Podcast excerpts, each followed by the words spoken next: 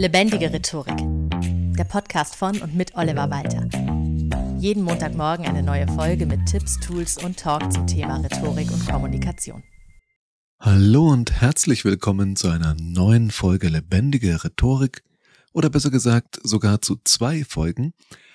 Denn ich bin ein großer Freund von psychologischen Effekten, sammle da alles Mögliche an Studien, an Daten, was ich so mitbekomme. Erzähle auch immer wieder gern, wenn ich als Hochzeitsredner im Einsatz bin, vor dieser einen Studie, die sogar einen hormonellen Effekt der Trauzeremonie auf das Brautpaar und die Gäste nachweist und mag sowas einfach und manche dieser psychologischen Effekte können auch durchaus vorteilhaft für deine Kommunikation sein und deinen rhetorischen Erfolg. Also sonst würden wir in einem Rhetorik-Podcast ja nicht drüber reden. Es gibt also gewisse psychologische Effekte, die du entweder für dich nutzen kannst oder bei denen es gut ist, wenn du sie kennst und deswegen vielleicht nicht drauf reinfällst, wobei es auch psychologische Effekte gibt, die erkennt man und kann trotzdem eigentlich nichts daran ändern, dass sie funktionieren. Dazu jetzt im Folgenden mehr und ich habe in meinen Recherchen und all dem, was ich schon so in meinen Unterlagen hatte, so viele psychologische Effekte gefunden, dass ich mich entscheiden musste, bekommst du jetzt von mir eine 30, 40 Minuten Folge.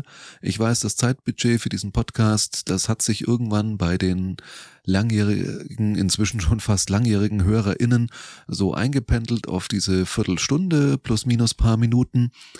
Und das will ich jetzt auch gar nicht überstrapazieren. Ich habe so viele psychologische Effekte in petto, ich könnte vier Folgen damit machen. Ich belasse es aber bei zwei. Wenn dich noch mehr interessieren, kannst du dazu für dich selber im Internet recherchieren und so weiter. Findet sich sehr viel, aber konzentrieren wir uns doch einfach mal auf einige sehr interessante psychologische Effekte kommunikativer Art. Beginnen wir mit dem Barnum-Effekt. Der Barnum-Effekt besagt, dass wenn du bestimmte Dinge hörst, du diese passend für dich und deine Situation interpretierst. Das heißt, wenn du sehr allgemeine, vage und ungenaue Beschreibungen hörst, werden die immer auf dich zutreffen, weil du eine Interpretation davon findest, wie sie für dich passen können. Das ist sehr häufig in so Horoskopen in Tageszeitungen wird das genutzt. So Schütze, riskieren Sie nicht zu viel und achten Sie auf Ihre Ernährung. Bei sehr viel Stress sollten Sie ausreichend trinken und genug schlafen. Ja, hallo, äh, ja, natürlich. Das passt aber immer. Und genau das ist der Barnum-Effekt. Wenn Leute darauf reinfallen, in Anführungszeichen, denken sie sich, och, da kennt mich aber jemand richtig gut. Wie macht diese Person das? Also wir können es gerne mal testen, wie gut ich dich eigentlich kenne, obwohl ich dich ja gar nicht kenne. Ich weiß ja nur, dass du ein Mensch bist und diesen Podcast hörst. Und trotzdem kann ich dir Folgendes über dich sagen. Du bist ein offener, aufgeschlossener Mensch, der nicht unnötig mit anderen Streit anfängt. Du weißt, dass man etwas tun muss, um seine Ziele im Leben zu erreichen, und du möchtest auf andere Personen eine positive Wirkung haben, ohne es jedem recht machen zu müssen. Und Treffer, oder? Kein Wunder, weil es total allgemein gehalten ist und es auch so Dinge gibt, wie wenn man sagt, jemand ist ein offener, aufgeschlossener Mensch. Es gibt eigentlich niemanden, der sagt, nee, nee, also ich bin total verschlossener Mensch. Oder so dass wie der nicht unnötig Streit anfängt. Da sagt niemand, doch, doch, also ich bin genau der Typ, ich fange unnötig Streit an. Wo immer es eine Chance gibt, sich mit anderen zu streiten, ich bin dabei. Nein, wir gehen grundsätzlich davon aus, dass wir positiv unterwegs sind und dass wir nett sind im Großen und Ganzen. Selbst die Bösewichte in irgendwelchen James Bond-Filmen halten sich ja oftmals für die Guten. Deswegen funktionieren solche Texte wie der eben verlesene fast immer. Und auch Gedankenleser, so Mentalisten arbeiten mit solchen Tricks. Thorsten Hafener schreibt darüber auch in einem seiner Bücher, wie er das macht und wie solche Sätze aufgebaut sind mit denen er alle Menschen abholt, dass sich einfach jede und jeder drin wiederfindet. Lass uns übergehen zu einem Effekt, den ich auch sehr, sehr spannend finde und den ich auch in einem kurzen YouTube-Video schon mal zusammengefasst habe. Kannst du gerne auf YouTube dir auch mal passend anschauen. Ich spreche vom Benjamin Franklin-Effekt. benannt nach, nicht so überraschend, Benjamin Franklin. Und zwar gab es da irgendeine Geschichte, er hatte Kontakt mit jemandem, bei dem er den Eindruck hatte, dieser Mensch kann ihn nicht sonderlich gut leiten, verhält sich ihm gegenüber immer schroff und ablehnend. Und Franklin hat sich von diesem Menschen ein Buch ausgeliehen und hat es auch wieder zurückgebracht. Ich glaube, das ist nicht ganz unwichtig, damit das Ganze funktioniert. Aber das Entscheidende war, er hat sich ein Buch ausgeliehen und der andere hat ihm einen Gefallen getan. Und danach war diese andere Person Franklin gegenüber viel netter, aufgeschlossener und positiver eingestellt. Und die Psychologie erklärt das Ganze so, dass wir automatisch davon ausgehen, wenn ich jemandem einen Gefallen tue, dann muss ich diese Person offenbar mögen. Denn sonst würde ich dieser Person ja keinen Gefallen tun. Wir alle wissen aber, dass das so nicht funktioniert. Also wir alle tun anderen Menschen auch mal Gefallen, weil wir entweder so Immanuel Kant mäßig Pflichtethik das Gefühl haben, das muss ich jetzt. Ich muss der alten Dame über die Straße helfen, auch wenn sie sich furchtbar gerade aufgeführt hat oder wir haben einfach das Gefühl, ich will ja nicht vor anderen schlecht dastehen. Deswegen tue ich das jetzt oder einfach dieses klassische, es gehört sich halt so, wenn jemand nett bittet und es einen nicht zu viele Umstände macht, hilft man halt. Aber tatsächlich interpretiert unser Gehirn dieses Helfen als Sympathie der anderen Person gegenüber. Und wenn jemand dir einen Gefallen tut, findet dich diese Person danach sympathischer, beziehungsweise wirst du auch jemand anderen sympathischer finden, wenn du dieser Person in irgendeiner Form einen Gefallen getan hast.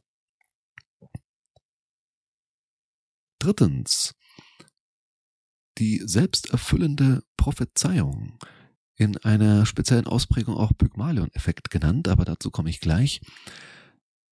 Kommen wir erstmal zur selbsterfüllenden Prophezeiung an sich. Was ist das? Also, selbsterfüllend heißt, es wird etwas vorausgesagt und es tritt ein, aber es tritt nicht einfach so ein, sondern es tritt ein, weil es vorausgesagt wurde. Klassisches Beispiel, worüber ich mich heute noch aufregen könnte, das war tatsächlich zu Beginn der Corona-Pandemie das Thema Klopapier. Es hieß plötzlich in den Medien überall, Klopapier wird knapp, die Leute kaufen irre Klopapier. Was war der Effekt? Noch mehr Leute haben Klopapier gekauft. Und am Schluss war es so schlimm, dass ich auch, weil ich wusste, alle Idioten rennen da draußen rum und horten Klopapier. Die sitzen mit 800 Rollen Klopapier bei sich zu Hause, haben die wahrscheinlich im Wohnzimmer schon aufgestapelt bis zur Decke. Und wenn ich Pech habe, kriege ich kein Klopapier mehr. Also habe ich auch einen Extrapack mitgenommen oder nochmal einen gekauft, obwohl ich wusste, daheim ist noch einer. Das heißt, man hat selber mitgemacht obwohl ich ganz genau wusste, dass es dieser Effekt der selbsterfüllenden Prophezeiung ist, aber es blieb einem in dem Fall keine andere Wahl. Das heißt, selbsterfüllende Prophezeiungen, so der Klassiker ist immer, dass man sagt, so ein Börsenguru sagt, die und die Aktie wird abstürzen. Und das hören Leute, die diesem Börsenguru glauben und deswegen am nächsten Tag ihre Aktien verkaufen. Und was ist, wenn viele Aktien auf den Markt gespült werden? Genau, der Preis sinkt und schon haben wir eine selbsterfüllende Prophezeiung. Es gibt sehr wenig Möglichkeiten, in denen du diesen Effekt selbstbewusst nutzen kannst, aber es ist gerade bei diesem Effekt ganz, ganz wichtig, ihn zu durchschauen und dann im Fall der Fälle eben auch zu durchbrechen oder aber, wie bei meinem Klopapierbeispiel, sich auch bewusst zu machen, ja, okay, das ist jetzt nur dieser dumme psychologische Effekt, aber wenn ich nicht mitmache, bin ich derjenige, der Zeitungspapier klein schneidet, statt Toilettenpapier zu Hause zu haben. Also mache ich halt trotzdem mit. Und auch bei Aktien, wenn du weißt, die Aktie wird jetzt abstürzen, weil alle ihre Aktien panisch verkaufen, solltest du dir vielleicht überlegen, ob es nicht sinnvoll ist, dass du deine Aktien auch verkaufst und sie vielleicht zum niedrigeren Kurs dann wieder zurückkaufst und zumindest ein bisschen Zwischengewinn gemacht hast.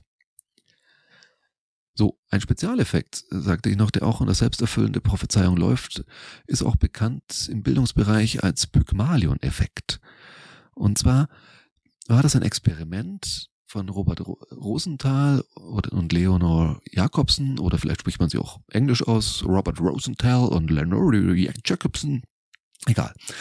Damals teilten die also Lehrerkräften mit, dass diese aufgrund ihrer bisherigen Leistungen im kommenden Jahr eine Klasse übernehmen dürften, die sich aus den intelligentesten SchülerInnen zusammensetzt, die es überhaupt gibt. Und nach Ablauf des Schuljahres war diese Klasse tatsächlich deutlich besser als alle anderen. Die Noten, selbst der IQ im Test lag 20 Prozentpunkte höher als zuvor. Aber die Psychologen, also Rosenthal und Jakobsen, hatten gelogen. Die Klassen waren lediglich eine Zufallsauswahl, totaler Durchschnitt. Aber weil die SchülerInnen glaubten, dass sie zu den Besten gehören. Und auch die Lehrer glaubten, dass ihre SchülerInnen zu den Besten gehören. Wurden die SchülerInnen also so behandelt, als wären sie superintelligent und haben sich auch selbst so benommen, als wären sie superintelligent. Und dadurch waren sie plötzlich so gut wie superintelligent oder zumindest deutlich intelligenter, als sie es davor tatsächlich waren. Deswegen kann man wirklich sagen, wenn du deinem Kind sagst, du bist sehr intelligent, wird das Kind vielleicht besser abschneiden in der Schule, als wenn du ihm sagst, das Kind wäre doof. Aber gut, dass ein Kind doof ist, sollte man dem Kind sowieso niemals sagen, selbst wenn es in Ansätzen so ist. Nee. Also, diese selbsterfüllende Prophezeiung funktioniert also nicht nur im Großen bei der Massenpsychologie, Aktienkurse, Klopapier im Supermarkt, sondern auch schon in sehr kleinen Gruppen und sogar bei einzelnen Personen. Und das ist vielleicht doch etwas, was du mitnehmen kannst, dass es immer hilfreich ist, Menschen so zu behandeln, als wären sie schon die, die du gerne dir gegenüber hättest. Wenn du weißt, was ich meine. Also wenn du jemanden so behandelst, als wäre diese Person dir sympathisch, als wäre diese Person genau die Kollegin oder der Kollege, den du schon immer haben wolltest, wird diese Person auch viel eher dieser Mensch werden, als wenn du schon ablehnend gegenüber dieser Person bleibst, weil dann kann es natürlich passieren, dass diese Person sich auch irgendwann entsprechend verhält. Falls ihr euch nicht mal, siehe Benjamin Franklin-Effekt, gegenseitig einen Gefallen tut.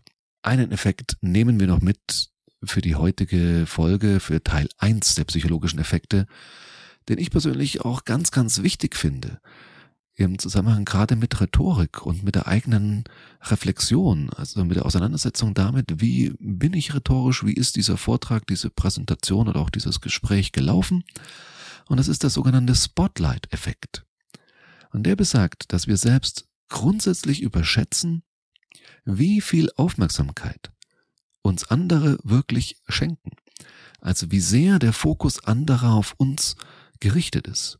Dir passiert irgendwas Peinliches, du stolperst und landest mit der Hand beim Abstützen im Pudding und denkst dir, boah, jetzt bin ich für alle Zeiten blamiert nach dieser Firmenfeier. Die werden mich noch jahrelang damit aufziehen, aber ganz ehrlich, die Hälfte hat's gar nicht mitgekriegt, die andere Hälfte hat's gleich wieder vergessen, weil sie sich weiter unterhalten haben. Peinlichkeiten sind viel weniger dramatisch, als man selber annimmt. Also ich habe es auch selber schon erlebt bei Reden, bei Vorträgen. Mir ist ein Fehler passiert und ganz zu Beginn meiner Rednerkarriere war ich sehr, sehr nervös und sehr, sehr perfektionistisch und habe mich teilweise hinterher noch so für Versprecher entschuldigt, ja. Und die anderen Leute dann so, welche Versprecher? Hä, war da was? Nein, andere Leute bekommen das überhaupt nicht mit oder vergessen es schon zwei Sekunden später wieder. Und du selbst grübelst tagelang drüber nach, was jetzt da passiert ist. Und du merkst vielleicht, wenn du diese Podcast-Folge genau hörst, dass ich auch ein paar kleine Hänger drin habe, mich hier und da mal auch in den Podcast-Folgen verspreche. Und ich lasse es einfach drin. Warum? Ich könnte es nochmal aufnehmen, ich könnte es bearbeiten, aber ich weiß, weil ich den Spotlight-Effekt kenne, dass du diese kleinen Versprecher, diese kleinen Fehler, die ich auch in meinen Podcast-Folgen drin habe, zum Ende der Folge spätestens schon längst wieder vergessen hast und hoffentlich nur die Inhalte hängen bleiben.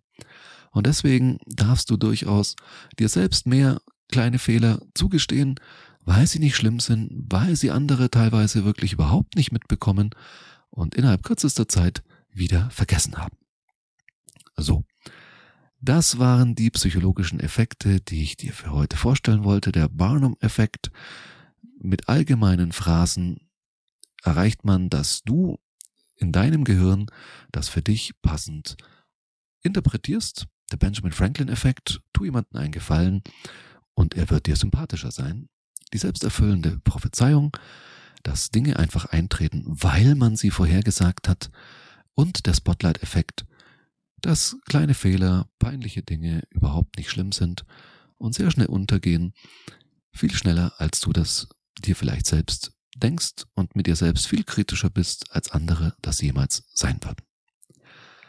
Also, Hausaufgabe der Woche, achte mal ein bisschen in deinem Alltag drauf, ob du irgendwo einen dieser psychologischen Effekte erkennst und der dir vielleicht wirklich in freier Wildbahn begegnet. Und jetzt bist du ein bisschen darauf vorbereitet, ganz anders damit umzugehen oder probier auch aus, den einen oder anderen Effekt mal bewusst einzusetzen. So, das war's für diese Woche. Nächste Woche, wie gesagt, Folge 2 mit weiteren psychologischen Effekten.